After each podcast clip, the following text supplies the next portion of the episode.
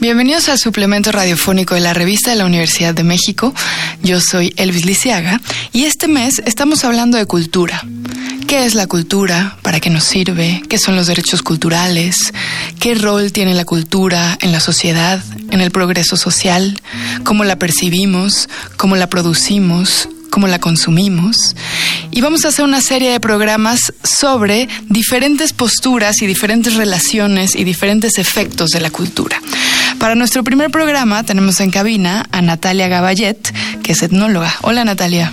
Hola, ¿qué tal? Buenas. Bienvenida. Gracias. Oye, ¿tú cómo te presentas o cómo describirías la chamba que tú haces? Bueno, yo soy etnóloga, que no enóloga. Estudié en la Escuela Nacional de Antropología eh, y de alguna manera lo que hacemos es eh, investigación y idealmente y digamos el objetivo de esa investigación tiene que ver con la divulgación en un primer término y también en incidir en políticas públicas. Eh, la investigación etnográfica, digamos, eh, para describirlo muy sucintamente, tiene que ver con un trabajo de campo a profundidad que va de lo local a lo general, que quiere decir que llegas a una comunidad, a un pueblo, entablas relaciones con la gente, eh, te presentas como eso, como alguien que viene a preguntar muchas cosas, muchas cosas absurdas, muchas de las veces y que intenta ir construyendo un contexto sobre un tema específico que puede ser los ritos de paso, eh, las formas de eh, cuidar las semillas y reproducirlas, que puede ser el panteón de los dioses o cualquier tema. Entonces empiezas a trazar rasgos, características de la plática con esta gente en trabajo de campo para construir un mundo un mundo que es lo que podríamos definir como una cultura. La cultura es una definición de Occidente, ¿no? De las ciencias humanas, de la filosofía, etcétera. En los pueblos indígenas, en los pueblos originarios, ese concepto como tal no existe.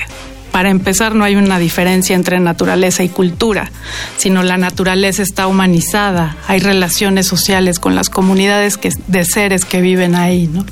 Entonces, bueno, pero antes de irme tanto por las ramas, este, eh, de ahí, de ese trabajo de campo y de trazar analogías y de platicar mucho con la gente y de observar y de estar y de participar de alguna manera en las dinámicas hasta donde te lo permitan siendo, siendo de fuera, qué tanto te adopta la gente, etcétera. Eh, va de la mano con un trabajo que llamamos de gabinete, que es un poco tradicional, pero tiene que ver con sentarte y leer y leer y leer y luego escribir, describiendo y tratando de unir esos dos mundos, el de las letras, que es como eh, puedes decir que la antropología es otro género literario, y la observación de, lo que viviste en campo, de lo que te dijo la gente, de lo que viste ahí. Y entonces pues intentas crear un discurso, ¿no? Un discurso que muestra una realidad distinta. ¿Qué me parece importantísimo en este proceso? Tomar las epistemologías locales, ¿no? los significados profundos, los conceptos nativos, dice la antropología. ¿Qué quiere decir? Que más que llegar y decir el parentesco es, es tomar el término que designa al tío paterno, tomar el término indígena y desglosarlo y trazar esas analogías con otros ámbitos de lo social para mostrar esa visión del mundo. Por eso es que son tan importantes las lenguas, porque cada lengua es una visión del mundo. Cada vez, que es algo que se ha dicho mucho últimamente, cada vez que se pierde una lengua, se pierde una visión del mundo, una manera de verlo, de nombrarlo, de vivirlo, de experimentarlo. Es una pérdida para la humanidad, ¿no? Quiero preguntarte, por supuesto, por diversidad cultural, pero creo que lo que acabas de describir me hace querer preguntarte otra cosa antes, que tiene que ver con ese shock de llegar con un concepto de cultura a comunidades, a hacer trabajo de campo, donde a lo mejor tú tienes que desaprender lo que creías que era la cultura. Me imagino que hay un montón de definiciones. Yo, a mí me educaron con la de Bolívar Echeverría, ¿no? O sea, un intercambio de valores, un intercambio eh, casi capitalista de ideas, de conceptos, de significados. Entonces llegas a hacer un trabajo de campo y tienes que despojarte de un montón de conocimientos previos para poder dialogar, me imagino, y poder recoger lo que tienes que recoger sin traicionarlo, ¿no? De alguna manera, cada corriente antropológica ha propuesto su concepto de cultura, ¿no? Em, la antropología francesa en una época tuvo una, este, la inglesa otra, los brasileños recientemente otra, eh, más novedosa y tal. Y de alguna manera lo que hace un antropólogo es poner a prueba en campo con la gente, con lo que piensa la gente, con estos sistemas de pensamiento complejos que son estas culturas y decir, ¿funciona o no funciona? Exactamente, o sea, hay culturas en las que está basado el, digamos, como el núcleo de la sociabilidad en el intercambio, en otros eh, en la lógica de filiación o, digamos, hay diversos esquemas y uno va a campo y pone a prueba lo que aprendió, lo que leyó de los otros, ¿no? No se puedes llegar con los chinantecos y traer fresquísimo un libro sobre los Fang de África Central y dices, a ver, ¿cómo funciona aquí el término de parentesco tal? ¿Funciona, no funciona? ¿Por qué sí? ¿Por qué no? ¿no? Entonces todo el tiempo estás poniendo a prueba lo que sabes, ¿no?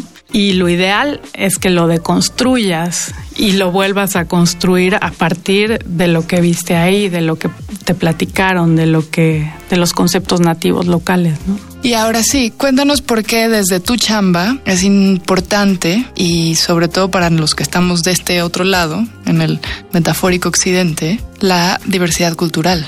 Bueno, México es un país multiétnico que aún en esa diversidad hay varios eh, grupos y más diversidades. O sea, tenemos 68 agrupaciones etnolingüísticas, que son como los macro grupos, ¿no? El mixteco es uno, el zapoteco es otro, el náhuatl es otro, por poner ejemplos donde adentro de esos hay mucha diversidad de variantes lingüísticas que son las 368. Entonces, bueno, en ese mega universo, pues hay, digamos, regiones culturales también que a su vez como que separan esa diversidad en otra capa de información, por decir.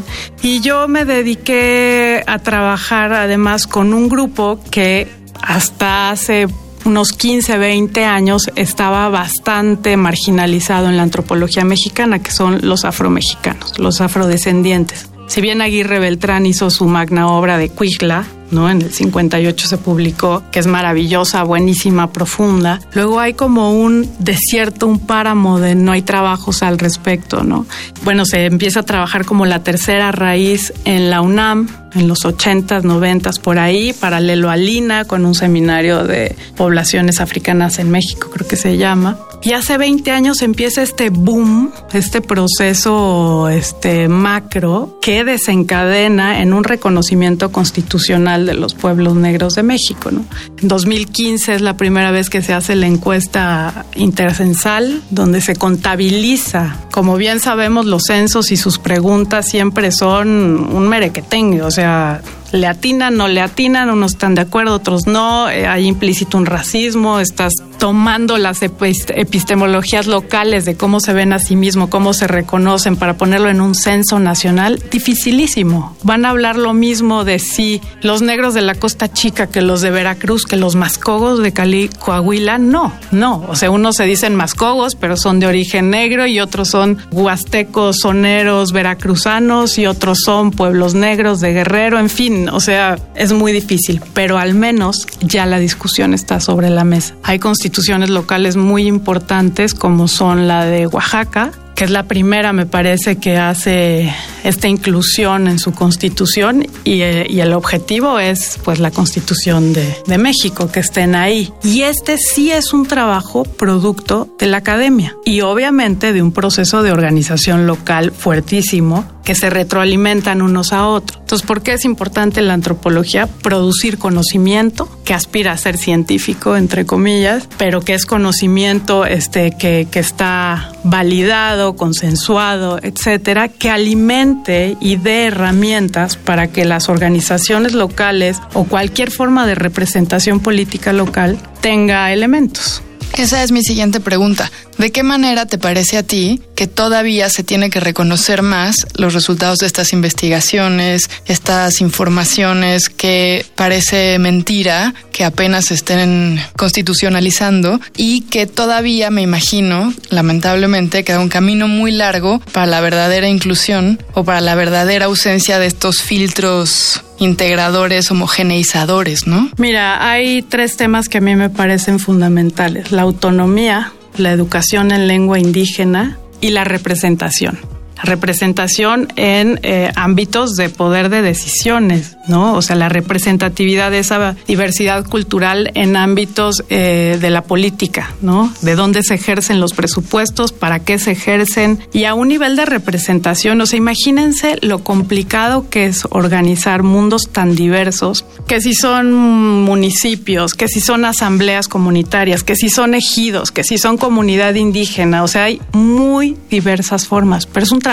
que hay que hacer, que va a tomar mucho tiempo, pero que es posible, ¿no? Y que esos procesos de organización tienen que salir de las propias comunidades. Y ahí digamos que esta propuesta de autonomía que viene de inicio del STLN se tiene que trabajar y se tiene que aceptar. No puede haber intromisión del Estado en territorios indígenas si no están consensuados, avalados, repensados, reflexionados y decididos en conjunto. Entonces, bueno, un ejemplo atroz, ¿no? Eh, y de por qué la antropología sí es importante también ahí. Los quiliguas. Los quiliguas viven en el ejido Quiliguas, en el norte de Baja California, uno de los lugares más hermosos del planeta, un desierto megadiverso en las faldas de la Sierra de San Pedro Mártir, donde hay un ejido donde hay 68 ejidatarios, de los cuales solo creo, no estoy segura, perdón, el dato, 15 son quiliguas. De esos 15 quiliguas y de todos los quiliguas que se autorreconocen como tal, solo tres hablan la lengua. Ya se perdió esa lengua. Entonces, bueno, ¿qué está pasando además? Hay empresas que están interesadas en el uso del territorio para lo eólico, para la minería, no sé qué, y el territorio no es de ellos. Sin embargo, el cuerpo de los dioses desde la mitología está vivo en las montañas. O sea, digamos, Meltipá, por ejemplo, que es uno de los dioses creadores, al morir en la guerra de venganza de los clanes, cae y su cuerpo es esa cordillera que está rodeando el ejido, ¿no? Entonces uno dice, ¿les pertenece o no les pertenece su territorio? Han vivido ahí desde hace alrededor de 3.000 años, lo han protegido porque además son cazadores recolectores, bueno, eran, ahora están sedentarios, y eh, tenían una transhumancia, o sea, seminómadas, que dependiendo la época del año se movían. Aquí eh, cosechaban, bueno, piscaban piñón y bellota, acá agave blanco que tatemaban y comían, acá sal y moluscos, acá cacería de borregos y marrón y venado tal. Y así han estado ahí todos estos años y conservado eso con un conocimiento muy preciso de cada planta, de cada animal, de cada época del año, de las estrellas en relación a esas estaciones y tal. Eso es lo que se llama patrimonio biocultural.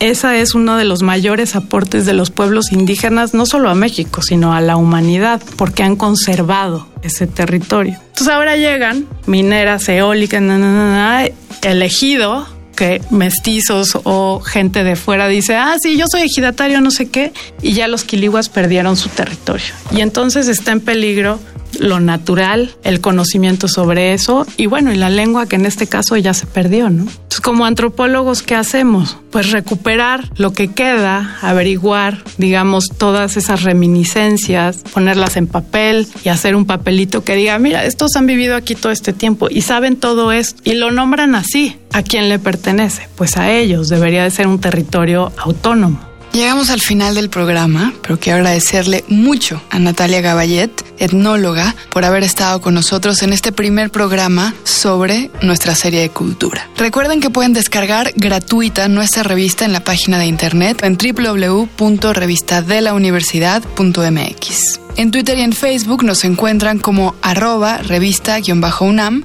y sobre este programa pueden escribirnos a arroba shubidubi. Gracias a Yael Vais y a Miguel Alvarado. Yo soy Elvis Liceaga. Hasta pronto. Este programa es una coproducción de Radio UNAM y la revista de la Universidad de México.